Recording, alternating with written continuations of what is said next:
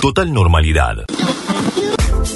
Ahí vamos, por Urbana. Tenemos 74 casos confirmados de COVID-19, 9 de ellos son activos, 61 recuperados. 4 personas fallecieron por la pandemia, 3 casos sospechosos, 15 personas están aisladas por ser consideradas contacto estrecho.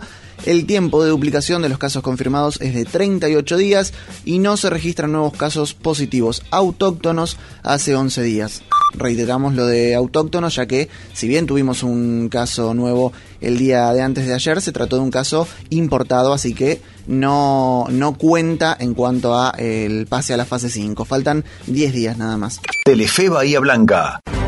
Hora de balance para los comerciantes que a una semana de abrir aseguran que los números por ahora siguen siendo rojos, aunque tienen expectativas por el Día del Padre. Están solicitando que les permitan abrir el sábado hasta las 5 de la tarde.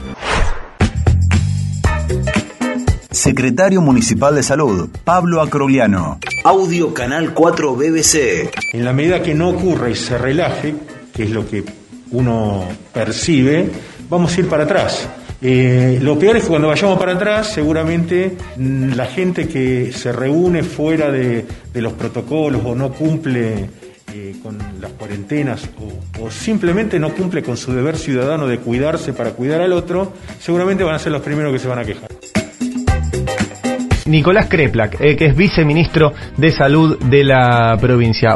¿Te imaginas una cuarentena dura hasta noviembre en la República Argentina? Yo me imagino que nosotros vamos a hacer lo posible para, para adaptarnos a esto y no cambiarlo por vidas. Yo no diría noviembre, yo la verdad que pienso mucho antes, pero depende cómo nos dan las respuestas. Si logramos hacer una buena estrategia que nos baje mucho la curva y nos dé tres meses más de, de sistema de salud sin colapso, me parece que todos, todos firmaríamos eso. O sea, ju junio, estamos a, ¿qué soy? 15 de junio, julio, agosto agosto, septiembre. O sea, en la hipótesis, ante la pregunta de Maxi, es 15 de septiembre. A mí me parecería un, si podemos decir hasta el 15 de septiembre lo llamamos el sistema, yo compro. Total normalidad.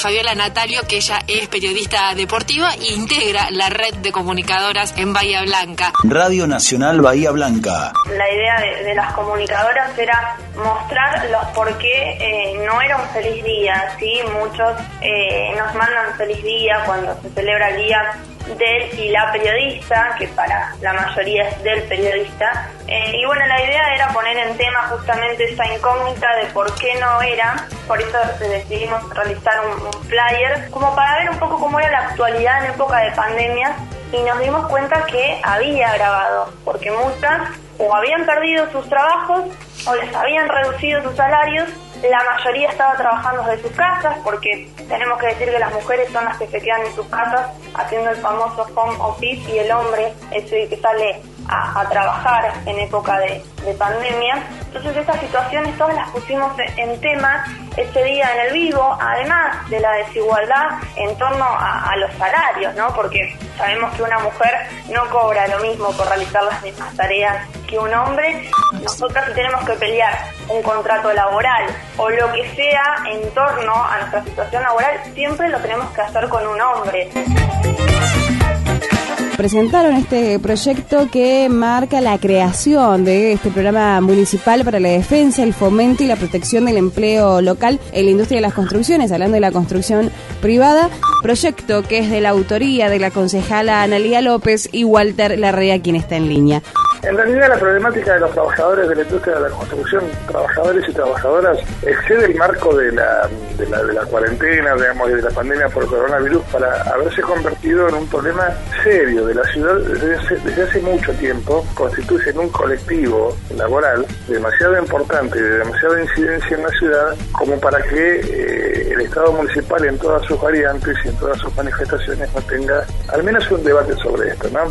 Bueno, y en ese sentido es que hemos presentado este proyecto que como vos decías tiende a, priorizar digamos y a, y a, obligar que se contrate mano de obra local tanto en lo que es la obra pública municipal ya sea ejecutada con fondos propios municipales, provinciales o nacionales y exhortando e invitando a la obra privada a que también siga el mismo temperamento, insisto, como una voluntad política digamos de que la agenda del Estado municipal también contemple abordajes bueno para, para, para, para este sector de, del colectivo de trabajadores.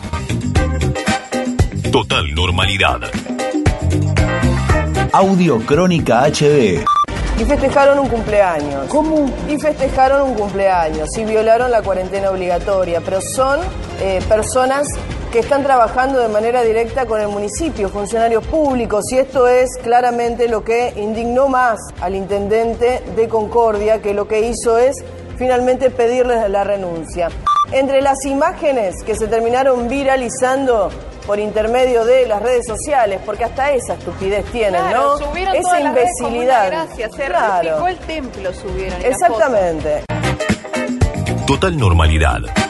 Cristina Pérez, Telefe Noticias. La verdad es una seguidilla de, de pasa- de- de testimonios de mucha angustia, de mucha angustia. Hace un ratito cuando veíamos la, la pareja, el matrimonio, que los detienen, que les abrieron una causa, que, que llevaban los chicos en el baúl, a uno le parece una locura, pero ¿qué delito estaban cometiendo querer ir, ir a ver al abuelo en el cumpleaños?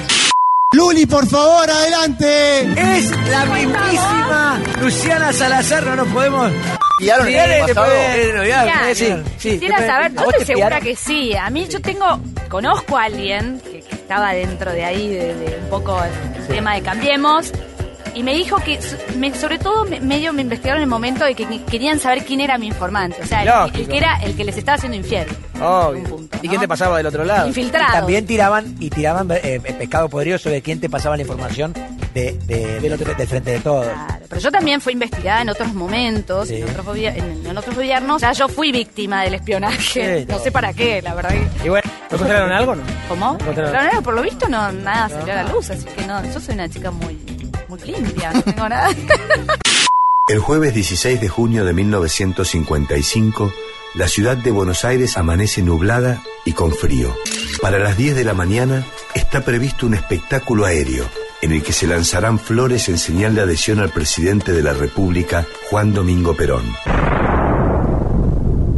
Hasta ese momento, nadie imagina que ese 16 de junio de 1955 se convertirá en uno de los días más tristes de nuestra historia. A eso de las 6 de la tarde, cuando ya había terminado los bombardeos, tres oleadas de bombardeos, recordemos, sobre la Plaza de Mayo y alrededores, 16 de junio de 1955, el presidente Perón se dirige al país por la cadena nacional tratando de calmar a la población que está pidiendo venganza y justicia por lo que acaba de acontecer. Yo quiero que mis primeras palabras sean para encomiar la acción maravillosa que ha desarrollado el ejército, quien ha manifestado ser verdaderos soldados. Desgraciadamente no puedo decir lo mismo de la Marina de Guerra, que es la culpable de la cantidad de muertos y heridos que hoy debemos lamentar los argentinos. Nosotros, como pueblo civilizado, no podemos tomar medidas que sean aconsejadas por la pasión, sino por la reflexión. Total normalidad. Presidente Alberto Fernández. Yo creo en el capitalismo, creo en el mejor capitalismo. El capitalismo donde es más importante el gerente de producción que el gerente financiero. En ese capitalismo yo creo y en ese capitalismo voy a apostar y a ese capitalismo lo voy a ayudar y no voy a dejar que alguna empresa fenezca. Nosotros no estamos para estatizar empresas, estamos claramente para rescatar empresas que nosotros consideramos centrales para el desarrollo del país. Y por mucho que se queje alguno, yo creo en eso. Volvemos a encontrarnos con Carlos Pañi en Odisea Argentina. La Nación Más, periodismo de calidad. En la medida en que la economía entra en una recesión más dolorosa, en la medida en que el oficialismo empieza a asustarse por las posibilidades de tener un percance electoral porque esta economía entra en un rumbo de crisis no pensada, interviene más Cristina. Cristina que le había prestado el auto a Alberto, tomó el volante porque se puso nerviosa. Se cayó la careta. La Nación Más, periodismo de calidad. Total normalidad.